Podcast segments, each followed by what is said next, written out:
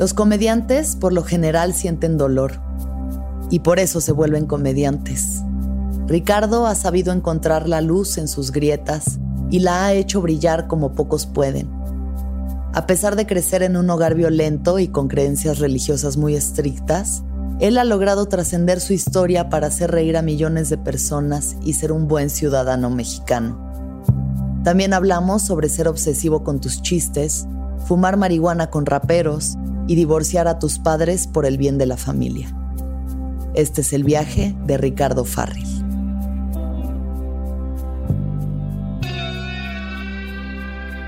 Sonoro presenta El viaje con Alexis de Anda.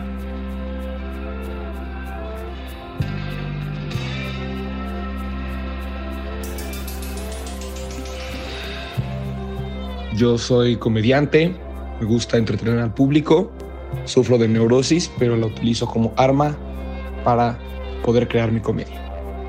Regresando aquí a El Viaje con Ricardo o Farril. Richie. Me autoinvité.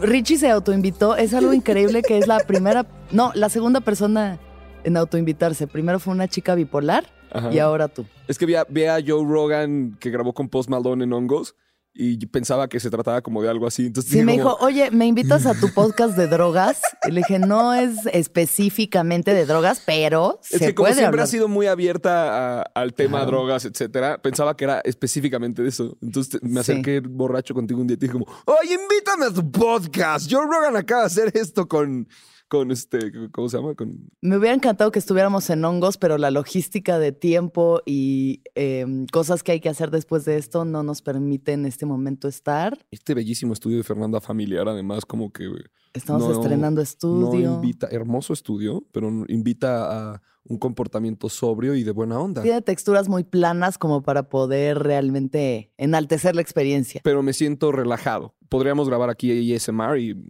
o sea, es un, es un gran ambiente. Nada más la, este es- la boca bien seca de, de fumar mota. Este es este, es- boca seca por mota y comiendo un tamal, que seca más la boca. Qué asco. Ricardo, Dime. muchas gracias por estar en el viaje. Es un placer que estés aquí. Gracias. Y lo primero que te voy a preguntar es qué te gustaba hacer cuando tenías siete años de edad. A los siete años de edad le iba al Cruz Azul. Ok. Me gustaba salirme a jugar fútbol solo porque mis hermanos me llevaban mucha diferencia de edad Ajá. y no me hacían caso. Entonces me salía a jugar fútbol solo. Ajá. así solo. Yo tiraba y yo era portero y, parabas. imaginaba el equipo y mucha imaginación. Mi hermana se burlaba de que decía que tenía un amigo imaginario, pero yo no recuerdo al amigo imaginario. Pero me dice como, sí, siempre estás hablando de tu, de tu pinche amigo imaginario y que te ibas a jugar ¿Te con dijo él. cómo se llamaba o Creo nada que más se llamaba Barney. Y me inventaba un tío. Chécate, no voy a decir que, lo digo en el especial Ciudadano Mexicano, no voy a decir que crecimos en las peores condiciones, pero sí compartíamos tres cuartos un hermano y mi colchón estaba en el piso, o sea, se sacaba la litera Ok. sí tenía estos como, veía los juguetes y tenía unos primos que les iba mejor a sus papás. Entonces me inventaba un personaje que se llamaba el tío Pipit, que me regalaba ¿Pipit? cosas. Ajá. El, El tío tío- Pipit en mi cabeza era millonario Ajá. y no sé por qué chingados les decía a mi familia que el tío Pipit, así de, no, es que el tío Pipit me regaló unos juguetes y el tío Pipit. No existían chingada". ni los juguetes, ni el Ni tío, el ni... tío Pipit, no, no, no, no, no. el Pero un shout el out al tío Pipit que me hizo Ay. creer al menos este, en la imaginación que tenía ciertas cosas. Pues te acompañó seguro en un Ajá, momento en el sí, que sentías que necesitabas tener más juguetes. Tal vez sí. Siempre fuiste, o sea, siempre buscaste esta como validación de los demás a través de hacer show o hacer comedia o como que lo traes desde niño esto. me he dado cuenta que es específicamente la de gente que no puedo tener validación. ¿Me Mm. entiendes? Que es algo como muy del comportamiento humano. Sé que no soy el único, es algo como muy del ser social, como ser monedita de oro y agradarle a todos. Entonces llega una persona a la que no le agradas y dices, Me la Por- tengo que me la tengo que ganar porque yo soy chido y le tengo que demostrar a esa persona que soy chido y a veces simplemente no le, no le caes a esa persona o no te puede, este...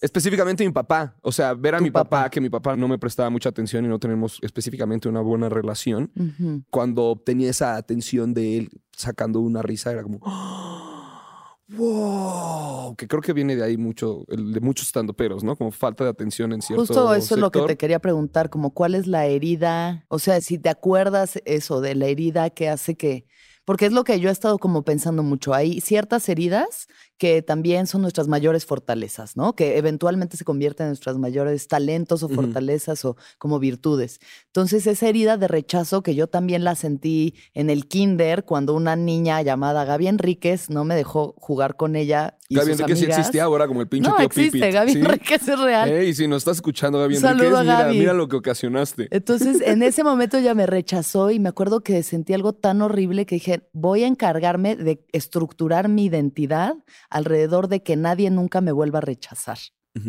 Y eso nos lleva a hacer lo que hacemos, que Sí, tenemos agradar. mil sonrisas viéndonos y de pronto si hay una persona que no nos está sonriendo es como, ah, pero esa no me quiere. Por eso les digo, no cheques tus comentarios, ni tus menciones en Twitter, ni nada Claro, de lo que hagas, porque vas a entrar a hacer una, como dice Kanye West, a surfear en tus comentarios así. Crowd surf se llama, ¿no? Como cuando te vienes al público, va a estar en tus comentarios así de, pero va a haber uno que sabes que le va a pegar a tu pinche ego y con ese te vas a quedar, en vez de todos los 100 positivos que leíste, te vas a quedar con ese negativo. Entonces, por eso siempre recomiendo como ni entres No a eso veas, y sí. ten fe en tu trabajo, que son las risas y los aplausos. 100%. Y a la fregada. Partidaria de eso. Entonces, esta herida es tu papá. Yo creo que sí, eso, eso me han eh, ayudado a interpretar, porque del otro lado había muchísima atención. Muchísima. O sea, mi mamá me hacía diario platicarle cómo me había ido en la escuela, qué había hecho, etcétera. Tenía una mamá que se reía de- siempre de mis pendejadas. O sea, mis tías decían como, es que es tu mayor fan. Esta... No, bueno, Claro. mira. y es se ríe de Chave hasta la sí, fecha. a la fecha es O mi sea, mayor fan. Y se ríe hasta de lo que no, hasta de lo que no da risa. Y entonces ahí vi este tema como de, wow, puedo hacer feliz a la gente vamos a hacerlo. Y recuerdo alguna vez como que a mi hermana le daba risa ver- verme caer. Entonces un día dije, voy a actuar una caída. Y vi que se reía y no sé por qué, como que me sentí muy bien, ¿no? Y luego actué otra y no me salió tan bien. Y me dijo, esa, esa caída la Esa no actuaste". cayó, Y yo, esa ya no "Ok, cayó". Tengo que trabajar mi manera de hacer comedia. y creo que inconscientemente la fui desarrollando. Pero a la par era una conexión que tenía con mi papá, porque mi papá me decía, ven, siéntate y puede que no sea el más comunicativo, la persona que no te iba a dar la mayor cantidad de palmadas en la espalda, pero te iba a decir, ven, siéntate a ver esta película del santo y te voy a decir por qué está chistosa. Y le vamos a poner pausa y vamos a analizar las partes en las que los extras hacen cosas raras. Ah, o- analizaban entonces, analizabas con tu papá la comedia dentro de las películas. Ajá, o este, vamos a ver Austin Powers, ¿no? O sea, vamos a ver Ace Ventura, nos llevaba mucho al cine. A mi papá le valía madres llevarme a ver películas B. Yo vi Striptease en el cine con Demi Moore, así la, la vi en el cine. Y una vez me obsesioné con el soundtrack de Naranja Mecánica y le dije, Ah, necesito, por favor, ver la película. Y se lo insistí durante meses y un día me rentó Naranja Mecánica y la, chido. la- la vi con mis papás. Entonces, ¿La viste con tus papás? Qué sí, pues, incómodo. no, pues, qué incómodo para ellos. Yo estaba, ver yo violaciones estaba- con tu papá a los yo- 10 años. O sea, hasta la fecha sigue siendo incómodo. creo Pero lo, lo que quiero decir y lo que decía alguna vez con ese famoso chiste con el que tanto me atacaron es que, mira, eso no, no te forja. Vi esa película a los ocho años y no violo a nadie, no soy ningún psicópata que golpea gente Claro. y este, vi No, Scarface hecho- y no me de dedico a inhalar cocaína y a dispararle a mis amigos. Ay, pues qué aburrido, Ricardo, porque no manches, es de lo más No- divertido que no te, te va puede a querer la gente en Culiacán y en Chihuahua si dices esas cosas. Yo creo que justamente privar, a lo- o sea, no exponer a los niños a la sexualidad en general es como parte del problema también. O sea, Sí. que no se tome como, es de, ay, no, ahí viene la escena de tápenle los, que no vea. Y es como, güey, esto que me estás, es lo que más quiero ver. O sea, me voy a clavar con este trip porque esto es lo que me tienen prohibido. Sí, justo unos primos les prohibían cosas y como que hacían algo peor. Les, y sí, les sí bloqueaban MTV, entonces encontraban cómo desbloquear MTV. Claro. Y entonces te decían como, consigue el Mortal Kombat, ¿quieres jugar Mortal Kombat? Como cosas así. Y a mí siempre me dejaban ver Los. Simpsons, etcétera. Oye, ¿con qué creencias creciste? Eh, católicas, una derecha que como que se fue relajando. O sea, mi papá fue la generación que relajó un poco esa derecha, pero sin embargo la, la mantiene en muchísimos aspectos, que es donde seguimos chocando. Ok. O sea, yo recuerdo un día estar entrando a misa, que habrá sido como a los 12 años probablemente, y decir como, ¿por qué los gays no pueden casarse aquí?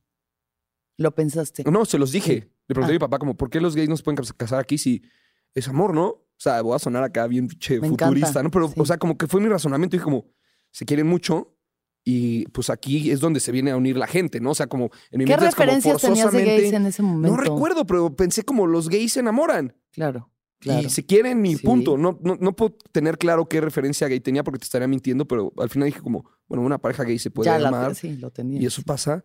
¿Se pueden casar aquí? No, no se pueden. ¿Por qué? Porque es- no es distinto y no pueden formar una familia, y etcétera, etcétera, etcétera, ¿no? Ujú. Y cosas que en ese momento parecen un diálogo como tan ligero, que es como, ah, bueno, pues te, te veo en misa y nos damos la paz, ¿no? Como que con el tiempo descubres que no solo es eso con lo que vas a chocar, sino en muchísimos otros Ujú. temas más. Y al mismo tiempo mi mamá era la persona relajada, la, ay, sí, amén y todo, pero ya vámonos, ya. ay, qué huevo ir a misa. Yo ya me quiero ir a mi casa. Ujú. Entonces, o sea, estos dos balances me permitieron ser, ser un centralista. Soy un, soy un PRI, soy un maldito PRI. Soy un PRI. Eso va a ser la frase que se va a llevar la esa es gente. la que a se va a llevar casa. la gente, ¿no? Ricardo es el Ricardo PRI. Farrell dice ser el PRI. Y ahorita aparece Juan Carlos Escalante así debajo de la mesa. ¿Qué? ¿Qué haces? Oye, entonces. No, lo que es que, o sea, tenía toda Sí. esta parte como de. Pero además como, la- o sea, sí estas creencias castigadoras con las que Ajá, pero al mismo tiempo, o sea, al mismo tiempo mi papá como vamos a misa, etcétera, pero va muy relajado. Pero puedes escuchar el disco de Molotov, pero puedes, es- pero mira este concierto de los Rolling Stones conmigo, pero te compro tu disco de Strokes, te compro tu disco de Eminem. Como a la vez tenía muchas cosas que me permitían ingresar a la cultura pop Sí. que me hacían demasiado feliz. O sea, no te puedo decir que me limitaron en esa parte. ¿Y creías en Dios? Sí, ¿Y sigues creyendo en Dios? a la fecha me sorprende que un día pedí muy fuerte como dame una chama en la que sea feliz, por favor. Y al ratito vino el stand-up. Y un día le dije como, mándame un amigo chido, güey. Le dije, por favor. Le dije, yo no tengo amigos chidos. Siempre que veo grupos de amigos que tienen otro mejor amigo y yo no soy ese mejor amigo, ¿no? Esa es la historia de mi vida. Y un día le dije así que, mándame un compa. Mándame un compa, por favor, uno chido. Le dije, pero así que, uno chido. No me mandes Le así que- especi- no, no me mandes a mandar chingaderas, uno que me quiera, ¿no?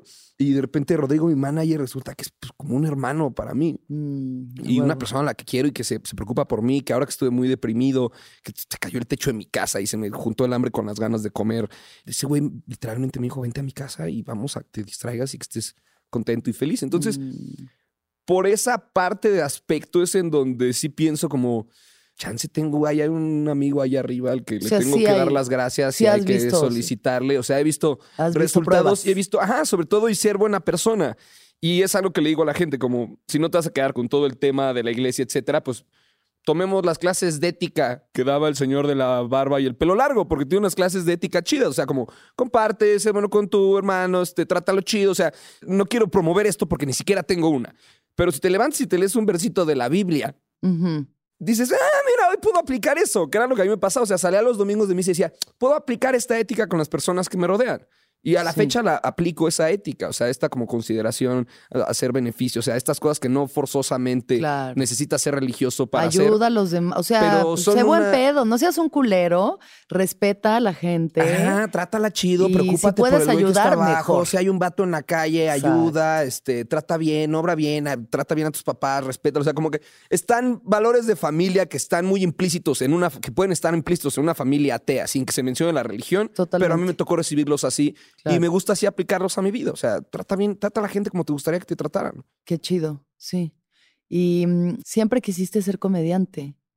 Eh, no, ¿Qué fíjate la querías ser de niño? Padre, obviamente, porque eso Ay, iba, eso daba la aprobación de mi papá. Ya. O sea, ya después lo, lo pude. Sí. traducir y un día me levanté y dije como, papá, soñé que quería ser padre. Y fue la primera vez que me empezó a llevar con todos sus amigos y decir, escuchen lo que quiere ser de grande, ¿no? Llegó un momento hasta que dije como, no, yo no quiero ser eso. O sea, lo quería hacer porque sabías que eso podía ganarte Podía ganarle- la aprobación ajá. de tu papá. Ajá, una vez se obsesionó. No había una ferviente no, eh, o sea, necesidad luego en me di cuenta y no, luego me di cuenta y no, o sea, eh, ¿Y esto lo- hasta dónde llevaste esto? No, esto habrá sido como un año o dos, que de repente dije como, deja de decirle eso a tus amigos, ya no quiero ser sacerdote. Y ent- entonces era como, que ya no quiere.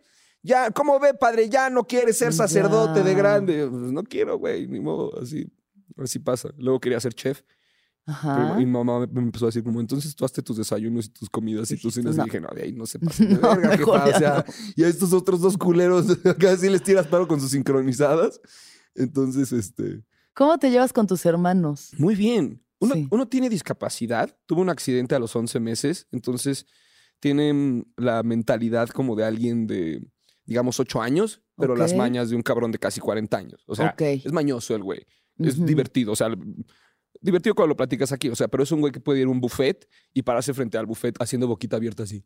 Y entonces sabe que va a llegar alguien y le va a servir comida y se la va a llevar a la mesa. Entonces, Ya. cuando es así como, le traigo aquí la comida a su hijo, es como, sí, muchas gracias, se va a ir. ¿Qué chingados te pasa? Tú te sabes servir comida. ¿Por qué te pones a hacer, güey?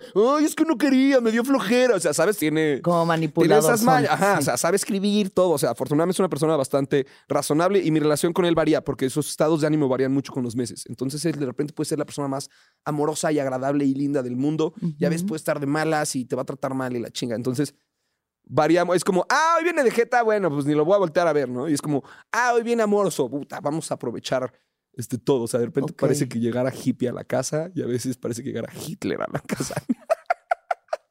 Está bueno, ese está y, bueno. y con mi hermana solo ha mejorado con los años. De, de morridos nos llevamos horrible y ahorita es una persona que admiro por la cantidad de felicidad que tiene, porque yo proyecto muchas cosas probablemente en escenario o en temas de mi vida en los que sé que me tocó crecer difícil y ver situaciones dentro de mi casa con violencia física, violencia verbal, etcétera. Como muchas cosas que presencié y muchos años yo cargué como que, ay, ¿cómo la pasé?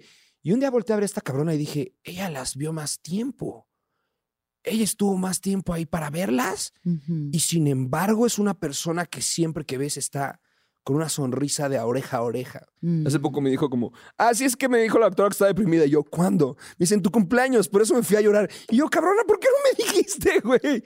Pero es una persona que, o sea, me encantaría que dejara de ocultar eso, pero, pero ese rayo de felicidad que avienta, ese mensaje diario, hola hermanito adorado, ¿cómo estás? Mm. Es que te quiero mucho. Te- te deseo un excelente lindo. día, ¿sabes? Nunca un, oye, ¿me puedes conseguir? ¿Me puedes? O sea, es como un amor incondicional y es una persona que es buena con la gente y se preocupa por la gente siempre. Sí. Y se preocupa por ser agradable con la gente y ser chida y ser Mm. amorosa. Entonces, verla y decir, puta, a ti te tocó verlo y y te tocó ver más cosas porque te tocaron más años creciendo en, en- en esa Ujú. en Serra de Techicastitla.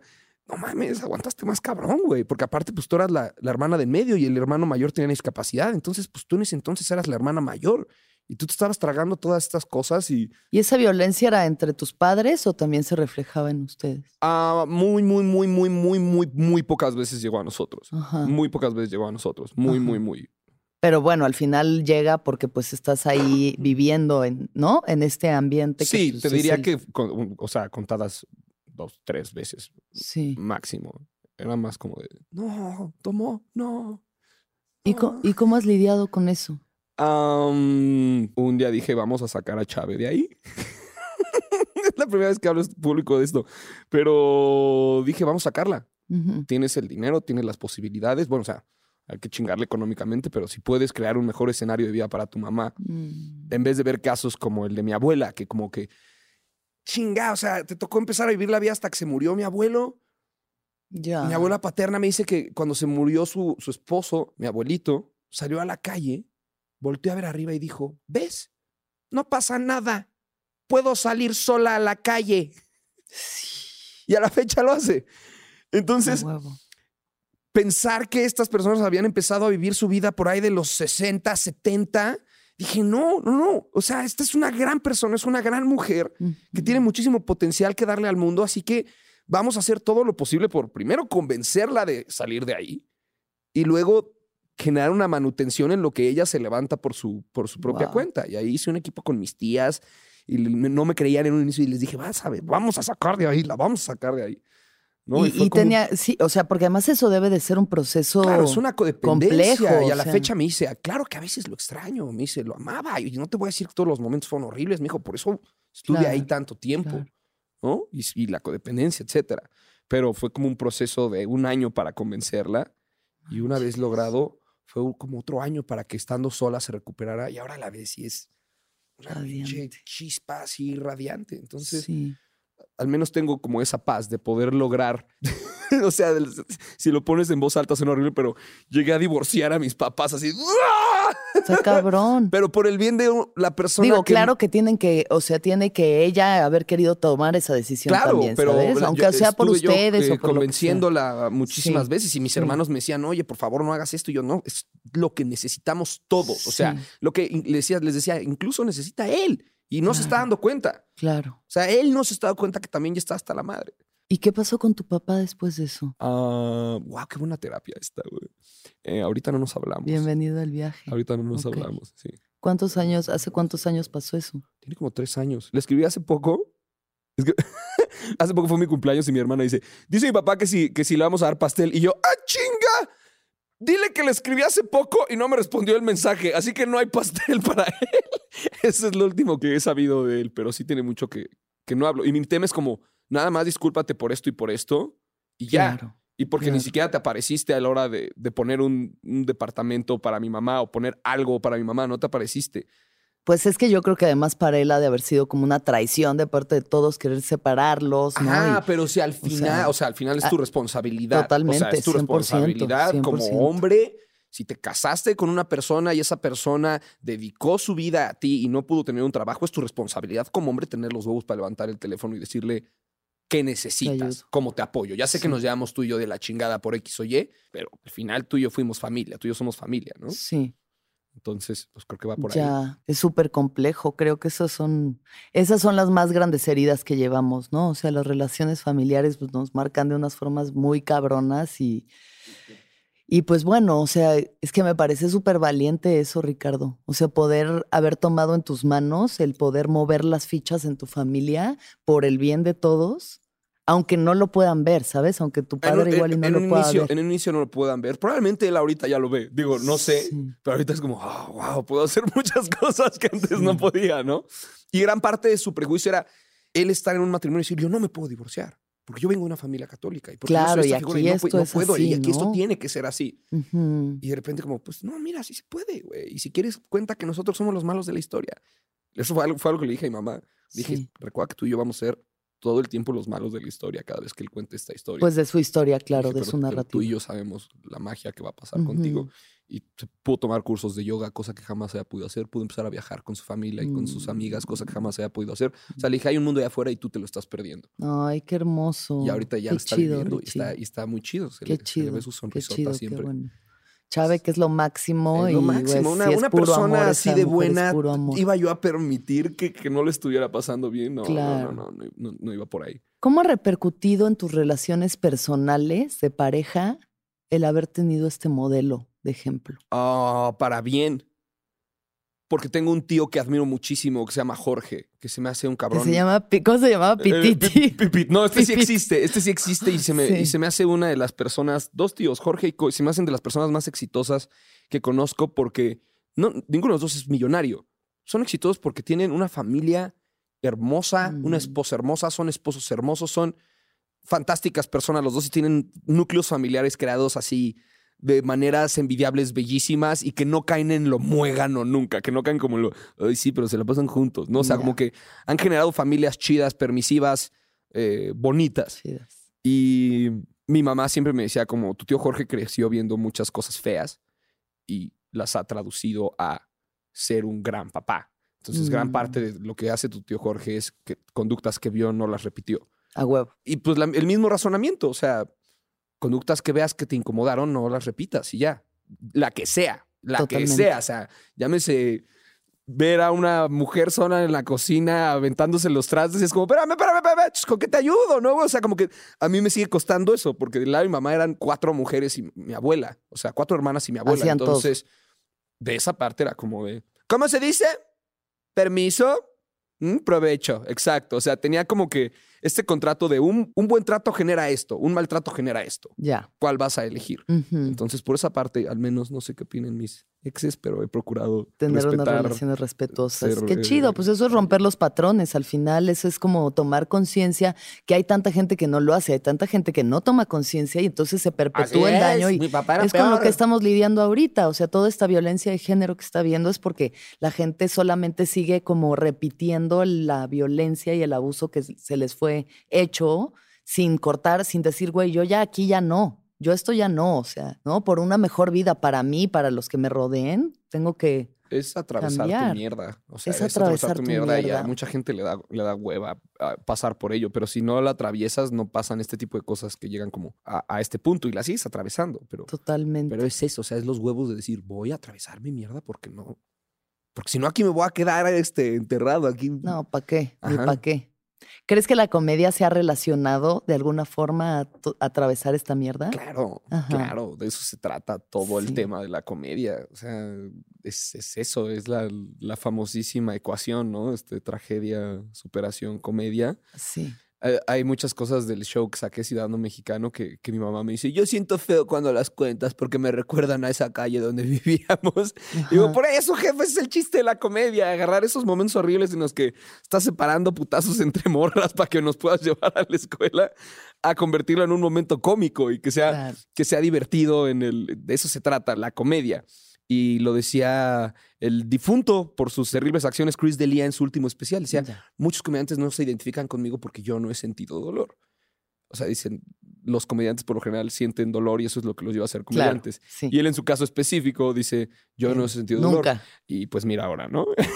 Y rácata, ¿qué para que crees, nunca la cantes, para que nunca cantes Ah, victoria. no, ñoqueño. ñoqueño, carrera destruida. Yo creo que todos hemos sentido, todos, todos los seres humanos hemos sentido dolor de X o Y manera y en distintos aspectos. O sea, creo Unos que hay vidas que que son otros, mucho sí, más sí trágicas y terribles y atroces y hay otras, pues sí, mucho más privilegiadas en ese sentido, pero al final sí somos gente que de la grieta saca la luz. Entonces, ¿qué sentiste la primera vez que encontraste la comedia en tu vida, Richie? Era desde las, desde contar chistes en el salón Ajá. o en la, en la carretera, pues ir aburrido, entonces ponerme a platicar con mis papás y hacerlos reír y eso para mí era como algo muy valioso, ¿no? O lograr hacer reír a toda mi familia. Desde ahí lo tengo como muy claro, pero como la primera noche, noche tal cual, pues así como regresar y irme a dormir, o sea, de ir a hacer stand-up, ¿te refieres? Bueno, la primera noche, porque además tú y yo compartimos escenario. De- en nuestros primeros shows, sí. Ajá, el Café 22 hicimos como un- el festival Varios. de stand-up. Y para mí fue la primera vez que yo me subía como al escenario a hacer stand-up y éramos el cojo y tú y yo y nos hosteó Roberto Flores. Y era domingo, ¿no? Y era domingo y 14 eran las 6 de la tarde y había 14 Ajá. personas. Y yo traía un beat del avión. El y avión, no por culero, pero esas personas no habían viajado en avión. Entonces, todo lo que estaba yo diciendo de avión, estas personas estaban sin esbozar una sonrisa y yo estaba gritando así. "Ah, ah". Claro, íbamos con Alex Díaz, que les di aventón a tu coche, creo. Claro, sí. Y este, sí, esa fue de, la- de las, de las, como- fue como la tercera vez que, sí. tercera o cuarta vez que hice stand-up comedy. Bueno, ¿y qué sentiste cuando empezaste? Dijiste sí. Aquí, aquí era. Esto es- Dije, Aquí era, sí. Desde antes de hacer, como cuando les eché el ojo a los que ya estaban haciendo stand-up, ya, o sea, me, me imaginaba entrando al escenario y la verga. Ponía una canción de Lims que, que se llama Para no vivir desesperado. Y decía, con esta voy a entrar. Ay, guau. Y ahora en el último tour era así como de, ponme la de Lims. Entonces entraba con esa así de, y cumplí mi sueño de, de, de mira, hasta se me mojaron los ojitos. Como de hacer esa pendejada, ¿no? Y ya, pues esa primera noche, tú sabes, es horrible, te va mal, pero lo que se queda aquí adentro Sí. ese como de acordarte del escenario, dices, "Ah, tengo que regresar. Totalmente. Tengo, y ahí es donde te das cuenta si estaba hecha para ti la tabla o no.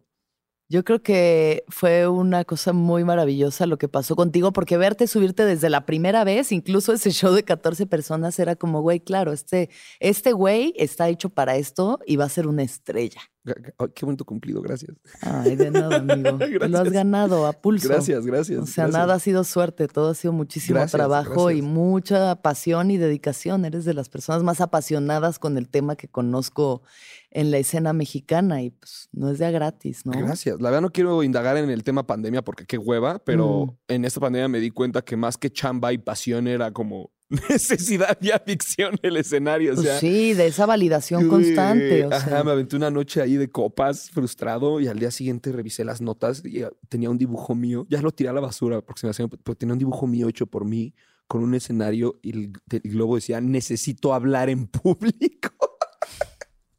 Entonces me di cuenta que ah, te agradezco mucho los cumplidos, de verdad, pero me di cuenta que más que, ay, qué chambeador es, etcétera, es una, es una necesidad Totalmente. el escenario, es una, es una adicción. es una necesidad, sí. Sí, y también creo que llegó la fama. En tu caso, llegó, pues sí, o sea, como Vine y de pronto Sí, fue chingo de pronto. fama y tenías 22, 23. ¿Cuántos 20, años tenías? 23 años. 23 años y de Cuando- pronto eres un güey eh, que se hace súper famoso. ¿Y cómo experimentaste tú esta droga llamada fama? Am, ¿Cómo lo has ¿Cómo? experimentado hasta ahora? Porque no es como que ha bajado, o sea, al revés, ha sido exponencial ese, ¿no? O sea, esa cosa que uno anhela cuando uno pues quiere, quiere, Ajá, o sea, uno quiere eso, y de y pronto soy- llega y ¿qué pasa? Y soy, aquí ruso lo sabe, soy muy fan de la música. Entonces, como Exacto. ver el acto, ver la persona que brinca al escenario y Sí, ver cómo se enciende sí, la gente y meterle lucecitas, etcétera, es como muy mágico. es muy mágico, mm, pero tiene un lado oscuro. Sí. Tú sabes que siempre he sido muy fan de, de Chromio. En especial en una época eh, fui muy fan, muy fan de Chromio. Y dieron un, un concierto en el Parque México. Ujú. Y tú sabes que soy fan de cosas, hasta te has Ujú. burlado, ¿no? Me acuerdo, en el ñam ñam dices como, te deseo mucha suerte y que sigas entrevistando gringos que admiras. Siempre. Me encanta, qué bueno, güey. Me encanta. me encanta. por X o ya acabando el concierto, me encuentro este sujeto que llevaba haciendo fotos toda la tarde a Dave One de Chromio. Ujú. Y le dije, ¿me puedo tomar una foto contigo? Y me dijo, just one, please. Porque estaba como cansado, así como, "Ah, nada más una. O sea, me dijo como, porfa, nomás una, porque ya me iba a subir a la camioneta a dormir y llevo todo el día. Se ve que ese hombre, como de un concierto gratis en el Parque México y no había seguridad, se aventó fotos con toda la pinche gente que fue al concierto. Claro. Y el tipo me trató bien. Y al poco tiempo tuve la oportunidad de conocer al, a James Murphy del CD Sound System cuando se Mm. estaba retirando el CD Sound System y traía un discazo. Y el tipo fue, se portó increíble. Entonces dije, esta gente que toca en festivales alrededor del mundo, que hace música increíble, que, que- tiene reconocimientos eh, musicales importantes, son personas normales. Yo, pinche idiota, que el mayor público que he tenido han sido 3.200 cabrones frente al Metropolitan y han sido momentos demasiado específicos en los que me he estado cagando de nervios. No digo como, mi mayor público, ya sabes, todos los fines. No, ese ha sido mi mayor logro así de, ¡oh! Así, lo que tengo tope en mi carrera. Sí. ¿Con qué pinche jeta voy a hacer, mamón? O sea, Sí. ¿cómo? ¿Con qué huevos? O sea, si existen estas personas que son nobles con sus fans, ¿qué- qué- ¿quién coño eres para, para ser nefasto con la Claro. gente, no? Y ahí he procurado como ser eh, hasta donde yo entiendo eh, buen pedo con la gente, chido, pero este tema va en sí como que... Pues no siempre se puede, también no siempre te. O sea, eso- el desgaste energético que conlleva estar en contacto con tanta gente, o sea, es algo que la gente no entiende, ¿sabes? Como, como Sí, como de- público. después de, después de de varias tener fotos que estar no abrazando tanta gente, sonriendo. A veces, pues ya estás hecho mierda, güey. Ya diste todo para tres mil personas, que no es nada fácil. O sea, eres una persona canalizando la energía de tres mil doscientas personas. Eso es un trabajo energético que ya es una cosa de por sí. Y ya todavía... Y eso le agregas todas las fotos que vienen después y todas las fotos que vienen en tu vida diaria cuando vas caminando en la calle, cuando estás en un aeropuerto. Que son amables recordatorios de que te está yendo bien. es A lo huevo, güey. Súper agradecidos. ¿no? Súper agradecidos. Seguro que ha habido a quien diga, ay, es un mamón el Richie porque no se quiso tomar la foto Vale, conmigo. vale. Pero más que eso, a lo que yo me refiero es está esta idea de que en la fama, en ese reconocimiento, va a estar la felicidad. Va a estar la respuesta, como yo lo he interpretado, a la felicidad. Y de pronto lo logras, ¿no? O logras algo como que rasgas ese velo y dices, necesito más. O dices, necesito más, más, más hasta que te- das cuenta de que ahí no es. O te das cuenta de que ahí no es y tienes que ir a buscar otras cosas. ¿Tú cómo te has acercado a, a tu fama? No, lo veo como vamos para arriba todo, el- todo el Más, tiempo. Más, más. más, más, más, más, más. O sea, muy fan del rap. Entonces, A tope, para arriba, le, le decía para a arriba. Alex Díaz un día, como que inconscientemente, si estás oyendo rap desde los 12 años y tienes 30, llevas inconscientemente a un cabrón diciéndote básicamente diario, haz los millones. Hustle. Haz los hustle, millones, bitch, tienes que trabajar mucho, trabaja como yo para hacer los millones, haz los millones, puedes siempre ir para arriba. Y mi disco ahora, mi disco nuevo vende más que el anterior, y mi disco nuevo vende más que el anterior. Y este. ¿Y crees que en algún momento llegues a la satisfacción? No, es el chiste de esta carrera. Lo dicen en Bojack Horseman, se lo dice la mamá, le dice, ya te dieron el- tu papel deseado y cuando lo hagas no te vas a sentir satisfecho. Y cuando te den el Oscar por hacerlo, no te vas a sentir satisfecho. Y le dice, porque tienes una enfermedad y tu enfermedad se llama ser Bojack Horseman. Y ahí termina el episodio. Entonces, es eso, o sea, eso es- tienes esa enfermedad que cuando estés ahí no te va a ser suficiente. Y me ha pasado, o sea, cuando estás haciendo dos Metropolitan, dices, Claro. "Eh, pero ¿por qué el segundo se vendió flojito? Sí, para mí Como- justo te vi bajándote del Metropolitan. No me acuerdo qué show era, pero bueno, te subiste y lo hiciste increíble y ba- te bajaste y dijiste, no. O sea, seguro que para ti no fue el nivel de excelencia que tú esperas de ti mismo en un show o, ¿sabes? Algo. Y dije, chale, güey, es que así es este pedo. O sea, lo que crees que en algún momento puede ser un sueño hecho realidad, en otro ya es solo como Ya un show fue- mediocre. Fue en un Casa Comedy Fest. Fue un casa Tú Comedy estabas- Fest. tú Ajá, y a ti te fue muy chido. Sí, Y a Alan Saldaña le fue increíble. sí. Y para cuando yo me subí, yo. Me fue bastante normal. Entonces me bajé así. de, Vine aquí nomás a cagar el show. ¿Y crees que esa satisfacción se encuentra en algún lado? Eh, sí, cuando te llevas la noche. Solo ahí. Solo ahí. Cuando te llevas la noche es chido, ¿no? Lo hace, te ha pasado. Y es algo muy, muy divertido. Eh, Sí. como Sí, que- no mames. Cuando, es, cuando matas es así de que, güey, Y cuando matas en este. Que, sabes, sabes que existe en el stand-up. O sea, como en los nine-ups de cuatro, ser el que se lo lleva. Ah, es, claro, es muy sí. divertido. O sea, cuando dices que. Y te dicen. Ay, tu ego está como así de sabes que, que, te lo mm, llevaste. Y una vez, cuando, mm. cuando el show a beneficio de la caja popular, me enteré que los pinches comediantes estaban apostando atrás quién se iba a llevar la noche. Y yo así. ¡cuervos! ¡Cuervos! Como la competencia también alimenta, ¿no? Esa Ajá, parte. Es correcto. esa Yo he logrado llegar a un punto en el que sí es un gran show, me encanta y lo agradezco profundamente. Y si es un mal show, digo, chale, ¿qué tengo que mejorar? Pero ya no me tumba ni me eleva como lo hacía antes. Como que ya mi ego no se identifica tanto con esos resultados como lo hacía antes, que era de que, güey, un buen show y yo salía de que me la pele el mundo. Yo soy lo máximo que ha parido Dios. Y lo, hicieron un mal show era de que soy una mierda, me voy a matar. Y ahora como poder encontrar Ahora, ese balance en... pues "Ah, sí, como así". decir, güey, toda Creo que es- fama es... efímera, toda gloria es efímera, todo fracaso es efímero también. Entonces, es como, bueno, en este momento fue así, lo suelto y a lo que sigue, ¿sabes? Y tal vez por eso yo no esté llenando metropolitas y haciendo giros internacionales. Pero eh, bueno, a mí como que me ha llega- llevado a un lugar de mucha paz, de que ya no me aferro Que a... ya no te aferres. Pues sí, de que no me arruine la noche si el show no fue el show, ¿sabes? Creo que ahí es que tanto te apegues a tu guion. Es, algo que le, de- le descubrí a los comediantes con muy buen timing. O admiro mucho a Chappelle. Entonces a Chappelle, sobre todo antes de grabar especiales, lo analizo como mucho. O sea, puedo ver un Equanimity tres, cuatro veces la semana antes de grabar un especial. Porque veo cómo, cómo hace que su guion luzca natural, claro. eh, cómo conecta los temas, etcétera. Pero se ve que trae un guion bastante sí, fijo. está. O sea, que al final el sustento, podrá ¿no? como que elegir sus cartas porque es un genio decir como vamos por acá, vamos por acá. O Jerry Seinfeld, ese creo Claro. que es un mejor ejemplo de un guion obsesivo.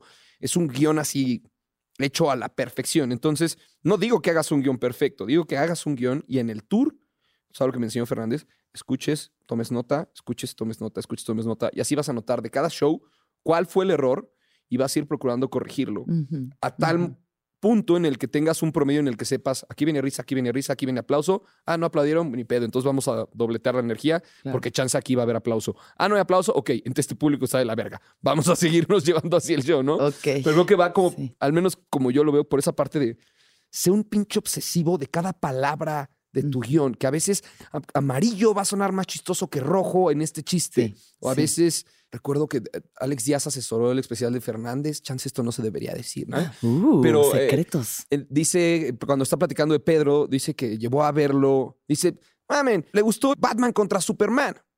Me parece que es el, y, y Díaz le dijo, cámbialo a Suicide Squad. Y ese, nada más ese detallito, o sea, nombres como también en Sí, sí, fonética, trabajando palabras, con Ana. Julia. Ana Julia decía el nombre de una actriz y Díaz le dijo, cámbialo por Scarlett Johansson. Porque Scarlett Johansson La referencia. tiene una el- fonética, es una referencia más ubicable. Fran es muy bueno para etcétera. eso, para elegir Ujú. palabras chistosas. Ah, palabras. Y a veces es el orden. O sea, a veces Ujú. dices, ¿qué verga, las acomodé mal. ¿Qué pasa si Claro. las acomodo así? Y funciona de esa manera. Pero es eso, es, la es ciencia, ya es la obsesionarte ciencia. con el guion. O sea, ujú. verlo como un diagrama de tu. Llega un momento en que se convierte como un mapa de Claro. tu. De lo que va a suceder en el show. Entonces ya traes tu mapa. Y dices, como que quiero que vaya por aquel mapa. Y hoy lo voy a llevar aquí. A ver qué pasa. Aquí voy a probar este chiste y luego regreso a esta seguridad, ¿no? Como que te va haciendo sentido y vas viendo cómo conectarlo, aunque ciertas cosas no hagan eh, sentido. Entonces empiezas- empiezas a encontrar dónde meterlas. Hay al, eh, ahorita, digo, ya medio saliendo de la peor parte de la pandemia, esperemos que ya estemos saliendo de eso.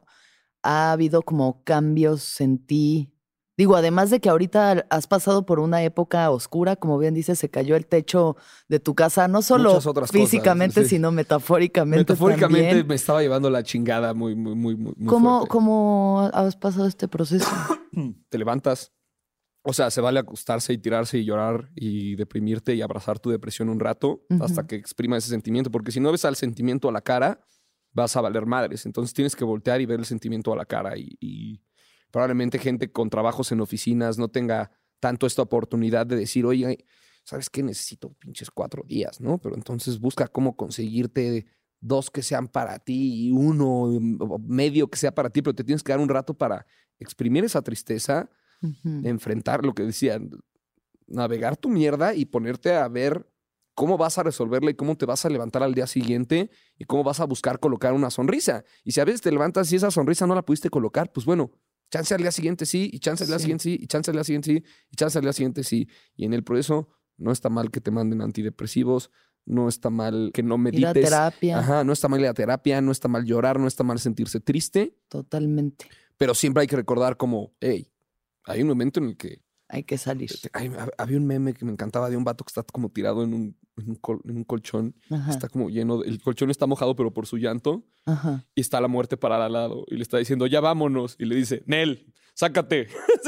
Espérame, no, todavía güey. no. De que Nel, güey, no, no, no, no, no, aquí voy a estar, güey. Sí aguanto. O sea, estoy tirado a la mierda, pero no, No o sea, no, no me voy a dejar ir, no me voy a dejar ir nunca, porque esto lo dice Odín Dupeirón y ya chance me estoy poniendo muy cursi, pero es como, si te suicidas, haz cuenta que yo me hubiera suicidado en la pandemia, no estaríamos teniendo esta conversación increíble. Ah, Y no tendría un show al rato en la caja popular. ¿Tuviste pensamientos suicidas? No, por supuesto que no. Los tienes Ah. que.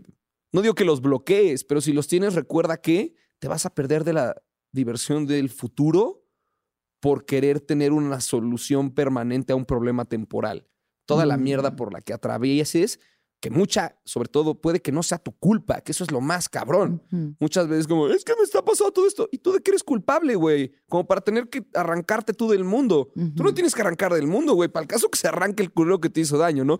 No digo que así tenga que ser. Es eso, o sea, es Pa'lante. Arriba. güey. Porque un día te vas a perder de algo divertido y no sabes si vas a tener hijos y tus hijos van a ser divertidísimos y te vas a ir de vacaciones y con ellos le vas a pasar verguísima y un día vas a estar, no voy a decir una pendejada en la muralla china volteando a ver a tu alrededor y vas a voltear a ver a tu familia y vas a decir, Charlie, a los 19 me quería colgar, güey. Imagínate que sí lo hubieras hecho, que sí te hubieras Claro. este, colgado, ¿no? Que yo también respeto absolutamente la decisión de alguien Claro, de o sea, terminar su vida. O sea, uno como- no sabe Pero recordar la que si estás existencia de, de- de, sí, de ese dolor. mental del- claro, del- el dolor, por lo que ¿no? comentan, es Pero un bueno. dolor. Lo que me han dicho es que es un dolor como si fuera físico y la única manera de detenerlo fuera. Sí. o a veces sí, hay vida, gente pero- con, como Kurt Cobain y demás con dolores físicos tan contundentes que dices, ya, güey, ya, yo ya, sal, zafo. Y yo respeto absolutamente eso, pero también creo que, pues, güey, uno tiene que aprender a respetar sus procesos. Hablamos tú y yo de esto el otro día, que me decías, ya no me le estaba pasando chido haciendo ñam ñam. Ya no, o sea, necesitas darle espacio a las cosas porque a veces uno entra en una hiperproductividad, como estábamos antes de la pandemia globalmente, de que no, pues le sigo y le sigo, Y ya llegó otra y cosa y le y sigo y, hago y más y más, te vacías. O sea, hay momentos donde, güey, ya no tienes de Y dónde estás estar evadiendo creando. al pinche demonio, sobre todo. Evadi- evadiendo al monstruo y el que está trabajito, ahí. el trabajito. y, Ay, mira, llegó el fin de semana, se acabó el trabajito. ¡Qué diversión! Vamos a empedarnos, vamos a enfiestar, vamos a bla, bla, bla. Y sigues sin ver al pinche demonio a los ojos. Y llega el lunes y, ¡ay, mucho trabajo! No puedo ver al demonio. a los-". Y tienes Sí. que sentarte y pinches verlo. Hay que atravesar, sí, hay que atravesar la ola siempre, Atravesar siempre, toda la de siempre. mierda, llámese tu divorcio, tu depresión, tu estar atorado Sí. en algo, tu lo que sea, Tus es relaciones familiares, tu relación con tomar aire y decir por dónde pinches empiezo y créeme que ahí es donde vas a poder evitar muchos dolores que estén relacionados con los pensamientos suicidas, que sean vamos a ver dónde Y está buscar la ayuda y, ajá, y buscar ayuda y que te escuche la gente, o sea, siempre habrá alguien dispuesto a escucharte. Y si no, escriban a gmail.com y ahí les, Les van a tirar paro. les tiramos paro con doble L. Por fin llegamos al tema del que tanto ansiabas hablar, Ricardo. Hablemos de drogas. yo no ansiaba hablar, yo, yo No, pensaba ahora que ya, no, ahora ya vamos a hablar porque tú querías desde la. No, desde- mi mamá iba a compartir esto y ahora va a decir como, ay, no, ya no quiero que lo vean mis amigas. Híjole, Chave, esta parte vamos a. Pues bueno, ponle aquí, fast forward, este, hasta. No, porque es bien chismosa, va a querer este... Bueno, vamos a hablar poquito de drogas. El otro día me, me- me pedí un cuadro de MF Doom, un rapero que está desayunando, Ajá. y este... Los güeyes que lo hicieron le photoshopearon un porro y mucho humo. O sea, la, la- la portada original no trae Eso, Eso. y la chava está en mi casa y me dice, ¿y este, y este aquí fumando? Y le digo, no, es que la portada original, o sea, es un, rapero que se llama MF Doom y lo puse en la cocina porque está desayunando y la portada original no trae ningún porro. Sí. En la portada original está nada más desayunando. Y nomás se y dice, pues algo te conocerán que te lo mandaron así. Pues sí. Y sí, y, y sí, eh, Ricardo Farril, ¿cuándo fue la primera vez que entraste en contacto con la marihuana? A los 17 años viendo a and the Stooges en el Corona Music Fest. ¿Y qué tal estuvo? Ah, es que, ves que siempre, justo cuando me estaba vistido para venir para acá, estaba pensando en, en este tema de cuando de morro fumas por primera vez y dices como, dicen como, la primera vez no pega. Sí. Como, no, la primera vez te dieron una pinche mota de mierda Sí. y no te pegó. Quiero En ver que la primera vez te sientes con pinches este, alemán y te rolen por y digas, ay, no me pegó. Entonces, Sí. fue como que entre la experiencia, el, el- el placebo que me di de, ¡ay, la estoy probando mientras veo a Iggy Pop! Y el, el sí sentí como un par de cosas. O sea, recuerdo Claro, es que la expectativa también a veces es tan fuerte que ni siquiera permite, te permites la experiencia la primera vez. Y luego en la, en la universidad durante un tiempo. Y mm, luego en la universidad lo volví a votar. Y vino Danny Brown, un rapero a México. Ujú. Y un güey me dijo, tú eres fan de Danny Brown, ¿verdad? Y yo sí. me dijo, ¿quieres que te lo presente? Y yo sí. Claro. Entonces entré al camerino de Danny Brown y, y- y su DJ estaba haciendo porros como si se le, le pagaran para eso. Y me, me acuerdo que me puso una pinche. O sea, yo no entendía de qué estaba Ya, hablando ya, sabe Danny Brown. estaba Yo ya estaba en otro planeta. Sí. Ya salí del concierto así todo. Pues no del concierto, del como after con- Salí de del la- camper. Ajá, no Salí sé de un tiempo camper. después. Y me encontré a Du Bois, el hermano de Bones, y así todo grifo. Me dijo así de, necesitamos un roomie ahorita. Y yo, ¿eh? Yo, "Neces- yo necesito empezar a vivir la vida, me acabo de dar cuenta. Y ya ahí me fui a, la, me fui a vivir a la Roma y, empezó este, de repente cierto. ¿Y cómo ha sido tu relación con la marihuana? Es este amor-odio. Amor-odio. Amor-odio. Hay un amor que es como de que, ¡ay, no mames, qué rico toque! Y el odio que es de, ¡ah, chale, güey! Me fue el pedo por culpa de esa Ya estoy bien pacheco otra güey". vez. O chale, ya llegué, llegué pacheco a esto, ¿no? O, sí. ese- ese ¿Te subes de pacheco al escenario? No, alguna vez lo llegué a hacer Ujú. y entre que estás todo paranoico de que se te va a olvidar el show y entre que me empezó a pasar que me aburría en el escenario. Estaba, Claro. estaba en Querétaro dando show frente a mil personas y a medio show me traía un sillón en ese tour. Me senté en el sillón y me acuerdo que pensé, puta madre, falta media hora de show. ¡Qué ¡En hueva! Querétaro! Y tú, En "Ah". Querétaro, el mejor público mejor lugar que del- existe en la México, República, que se cagan de risa. Tenía por primera vez a mil enfrente y a medio show me siento y pienso, ¡ah!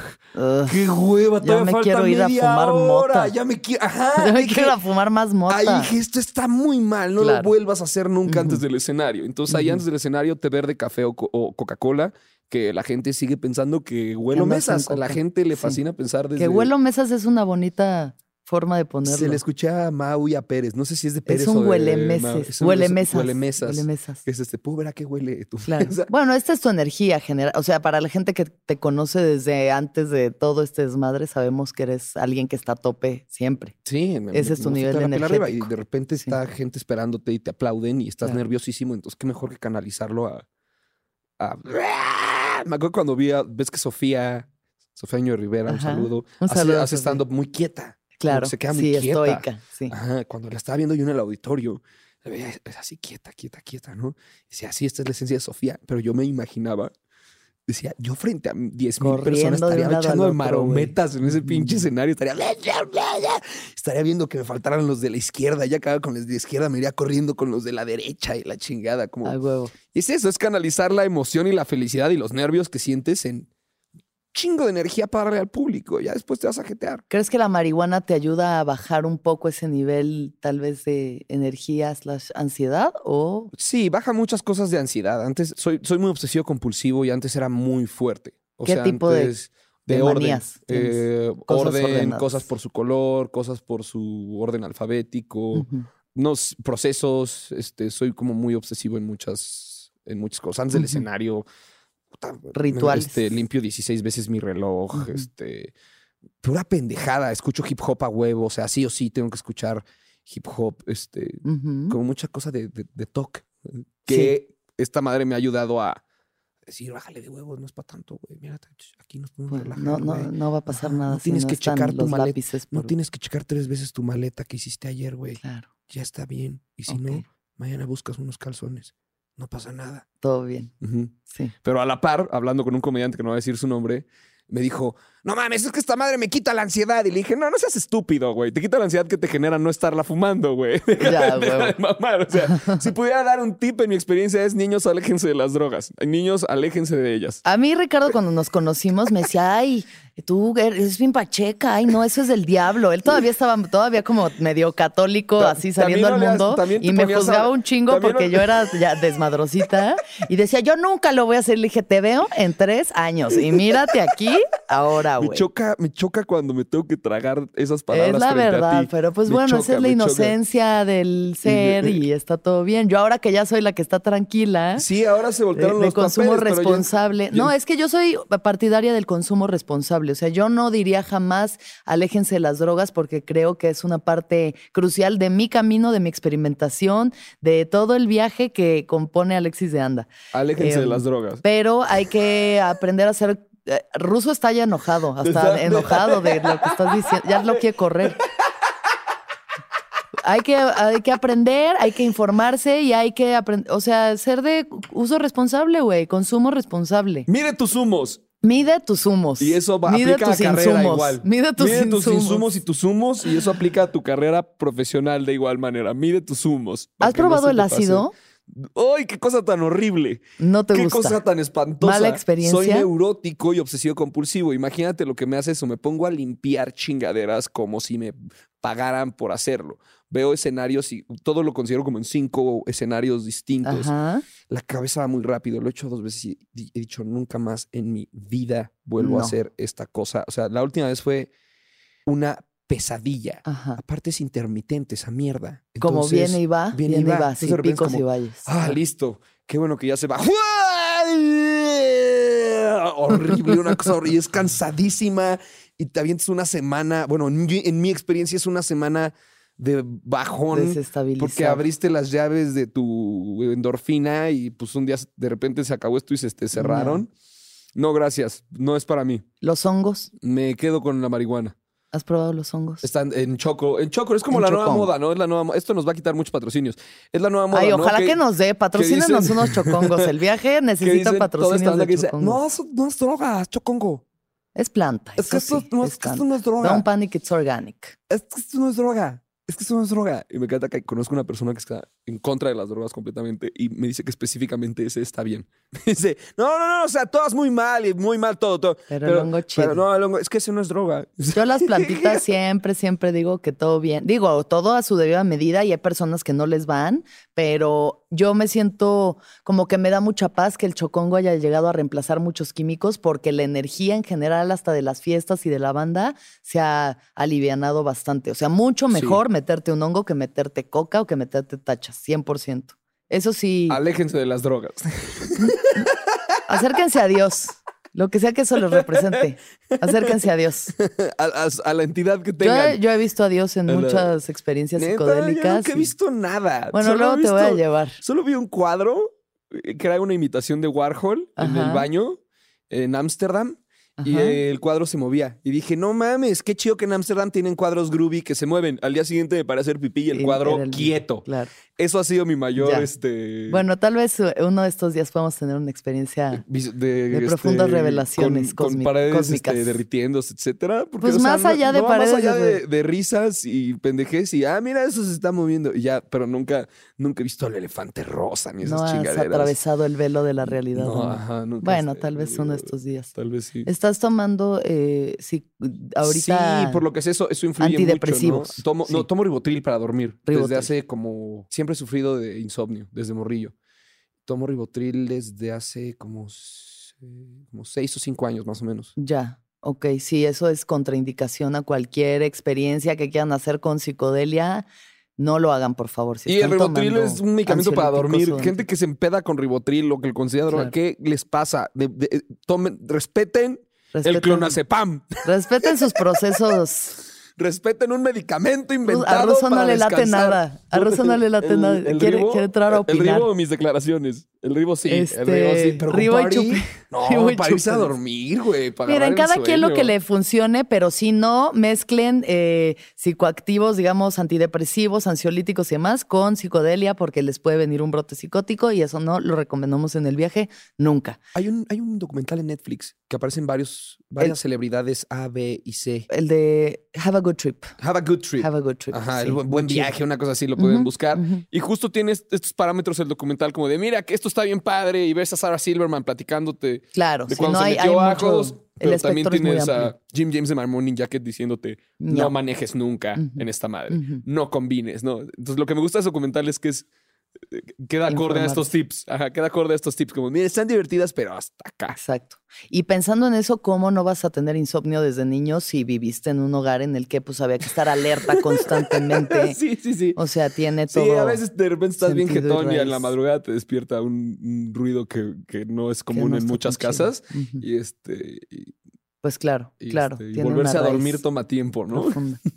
Pues bueno, igual si en algún momento decides dejar por un par de meses el ribotril, podemos ir a una experiencia chamánica. Ok, chamánica, me parece perfecto. Porque lo que, lo que intento hacer es bajar la dosis. No, no permito Claro. que nunca, nunca, nunca supere los dos miligramos, que es la pastilla eh, Sí. completa. Procuro estarla como. es un medicamento con receta, ¿eh? No crean que estamos Sí, sí, de- no, no, no, está todo bien. procuro Claro, como lo que sea necesario ajá, para media, que te mantengas un estable. cuarto, ajá, dependiendo. Pero sí echar mis ocho horas. Y la primera noche que lo hice fue como, wow, así que esto es dormir. Deli, Ah, claro. así sí. que así duerme la gente. Estar en paz. Ajá. Algo muy importante en esta vida es estar horas, en paz. horas completas. A Sí. huevo, el descanso es algo básico. Mi hermana sufre de mucho insomnio y digo, pobre, qué horrible ex- existencia la de estar despierto en vela pensando pendejadas hasta quién sabe. Mándale reibo a la Kim. No, pues ya, ya tomado. Ahorita Kim toma psilocibina, que de hecho le ha ayudado mucho. Las microdosis están también revolucionando todo este uso de fármacos que pues tienen un chingo de cosas, de agendas detrás, no de farmacéuticas putrimillonarias que lo que necesitan es mantenerte ahí. Y los, pues sí, las microdosis de psilocibina, que es el hongo y demás, ayudan mucho como para poder sustituir con plantas. y siempre lo orgánico va a ser mejor. Además, ¿eh? Richie, regresemos a ti. Sí. Eh, Llegaste, la fama, eh, los altos, los bajos, la pandemia. ¿Cómo te encuentras ahorita? Bien. Bien. Muy bien. Este año me enseñó algo muy chido y es que, o sea, a la mala, todo lo que tú piensas que te pasa y que te sucede como humano en la vida, tus caídas, tus bajadas, está en nuestro ego que es como este tema de, ¿por qué me habrá pasado esto a mí? Tal vez es el camino que la vida me tiene planeado, o Dios me tiene planeado, o, o, este, las energías que, que tengo eh, generado a mi alrededor.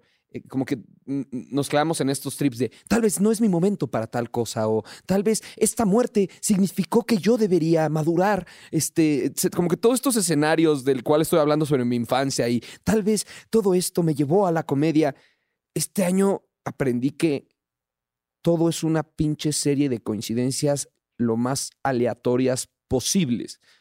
Un virus que no podemos ni siquiera ver, al menos a mí me enseñó que lo que sucede en el mundo es una bola de coincidencias aleatorias. O sea, que puedes estar sin cubrebocas desde que inició la pinche pandemia y no te va a pasar todo bien. nada y puede ser el que se cuidó, el que llevó la vida sana, el que se quedó encerrado en su casa, tenía cubrebocas y le da así de importante eres como humano. Por eso antes de entrar al aire te estaba platicando como, güey, sí, o sea, al Chile no le tengo este año miedo a la muerte por esa madre. Vamos a ser parte de la estadística, de una horrible estadística y qué mala gente a la que le ha sucedido, pero Sí. este año me di cuenta que muchas veces perdías un familiar, era como, ¿por qué me...? Es, es que tú no entiendes, yo viví esta tragedia a esta edad y este año, igual lo estábamos comentando hace rato, ya van casi un millón de personas muertas por algo aleatorio y que te despide de tu familia en semanas Ya, y se que acabó. no puedes tomarle la mano a esa persona y decirle que la quieres, ¿no? Que por lo que entiendo los funerales son este Sí, sellados, etcétera. Así de aleatoria es la vida, para que dejes de levantarte y pensar que el mundo está en tu contra o la gente está en tu contra o las No. cosas que hiciste tienen consecuencia, karma, dharma, etcétera. No, sé una buena persona, vive tu tiempo aquí en la vida y ve tú a Aprovecha saber qué que pasa después. hoy. Aprovecha, quiere a la gente. que estás aquí hoy. Sé chido y ve tú a saber qué carajos va a pasar después, pero el día que te tengas que ir, no va a ser porque X o Y, va a ser porque así es. Ya fue. Punto, Sí. güey. En el gran Punto. esquema de las cosas eres Ajá, tan solo un La grano vida de es aleatoria. Eres una, eres una persona más, eres un pinche uno más en el microcosmos, güey. Y a menos Claro. que seas los putos Beatles, vas a trascender durante muchos años, güey. Sí, hasta los Beatles en algo. O sea, pero Ajá. también por eso mismo es como. O sea, es tan, tan ínfima nuestra existencia que, güey, atrévete a hacer lo que quieras hacer. Sí, o sea, diviértete arriesgate, trépate al escenario, haz los chistes, bus, ¿sabes? Enamórate, güey, cágala.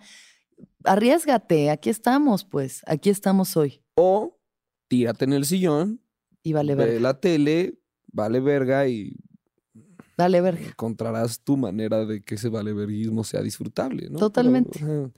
El punto es, 100%. o sea, este año sí, fue perderle el miedo y dejar de pensar que las cosas vienen en su momento y lo que no llegue en Y su sobre todo momento y la victimizarnos ante la existencia como si estuviera en nuestra contra Sí, cuando es solamente Exacto, exacto. la existencia en la que estamos. Y asume, y hazte responsable de ti, yo creo, hazte responsable de ti, tus acciones, las consecuencias que tus acciones tienen, como una cosa lleva a otra, ¿no? Y, Sí. y a ver, rápido en eso, o sea, esto sería hermoso para cerrar, pero es que me acordé ahorita, cuando te quisieron cancelar durante la pandemia, claro.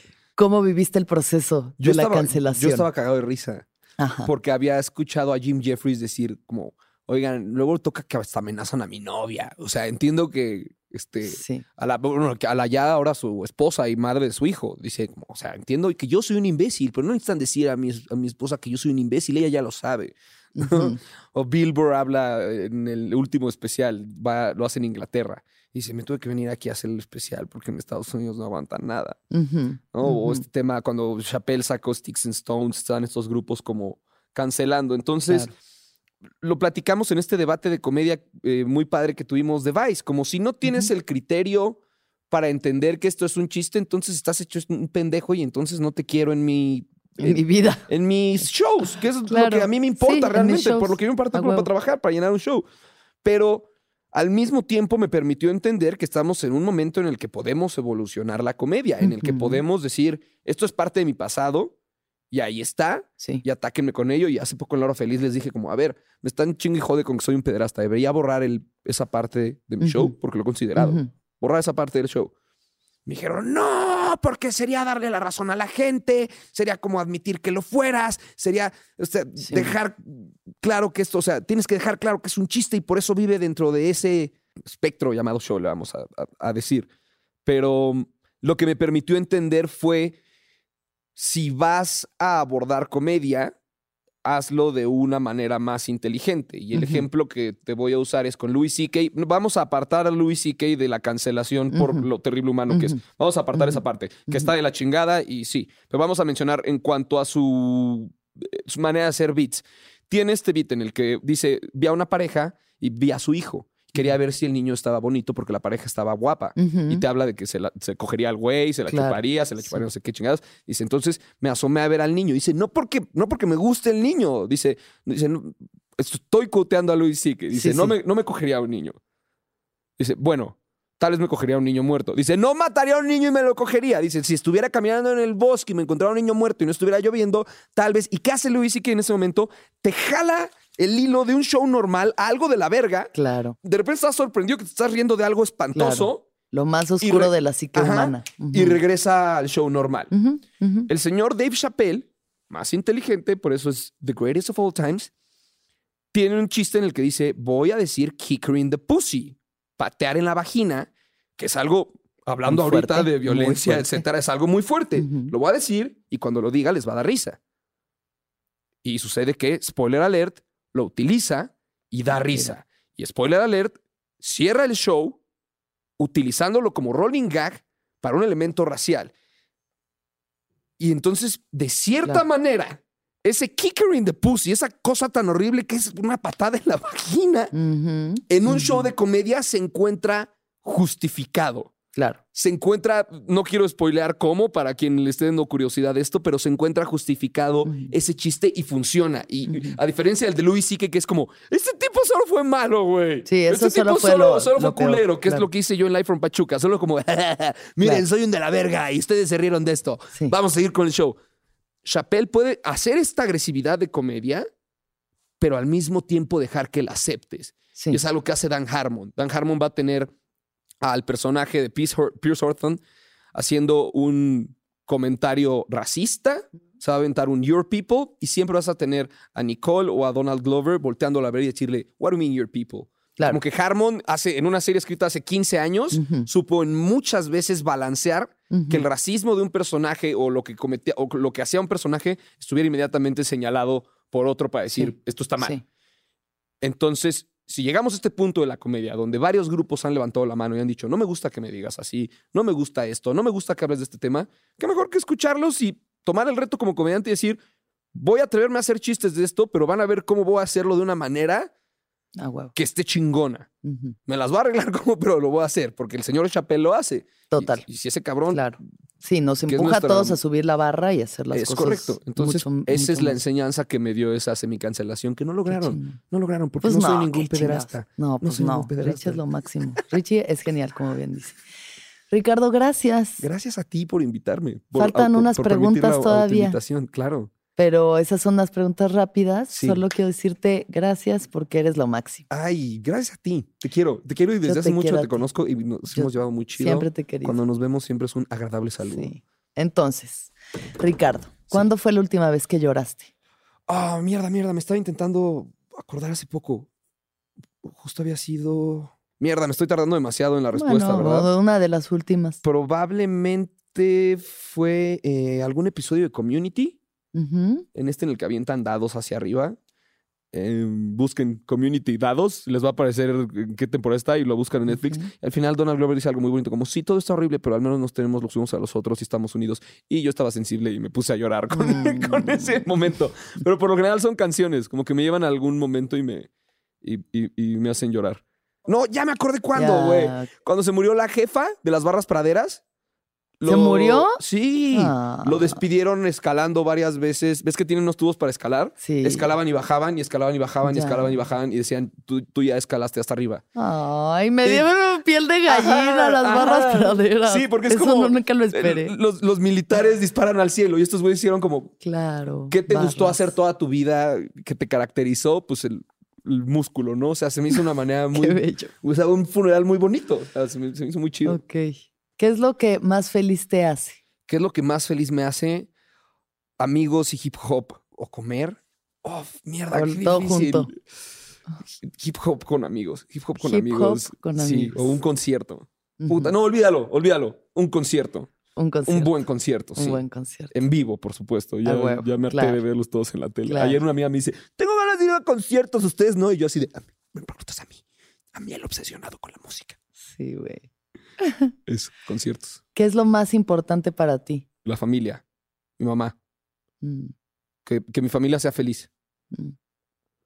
¿Y qué piensas de la muerte? Am, no te voy a decir que no le tengo miedo, le tengo miedo, pero cuando tenga que llegar, que llegue. Y es un paso en la vida, o sea, es algo de lo que nadie se va a poder salvar y hay que admitirla y vivirla. Y ya sé que hay muertes horribles y tragedias horribles, pero la tenemos que asimilar porque de una manera u otra nos vamos a ir. Yo no sé si saliendo de aquí me atropellen.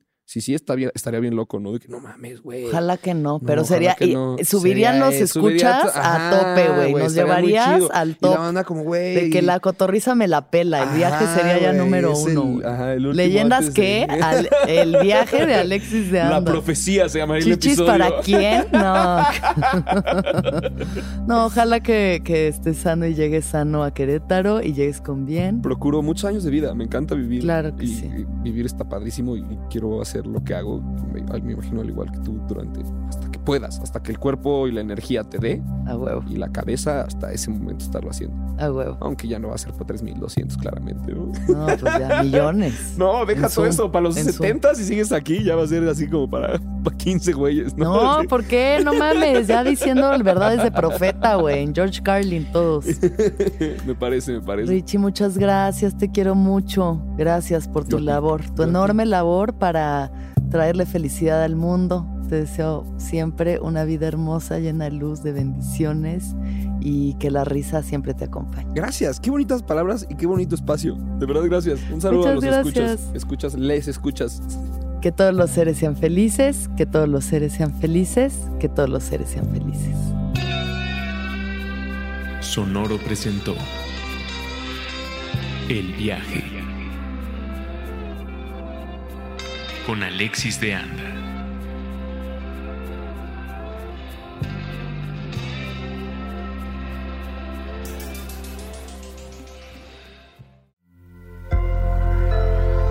Sonoro.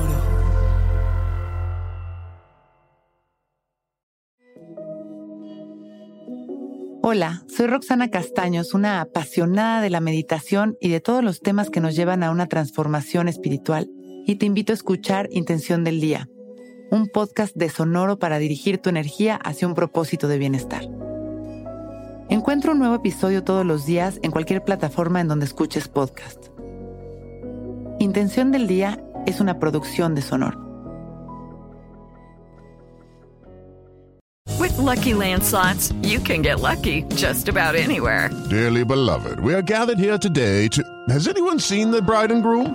Sorry, sorry, we're here. We were getting lucky in the limo and we lost track of time. No, Lucky Land Casino, with cash prizes that add up quicker than a guest registry. In that case, I pronounce you lucky. Play for free at LuckyLandSlots.com. Daily bonuses are waiting. No purchase necessary. Void where prohibited by law. 18 plus. Terms and conditions apply. See website for details.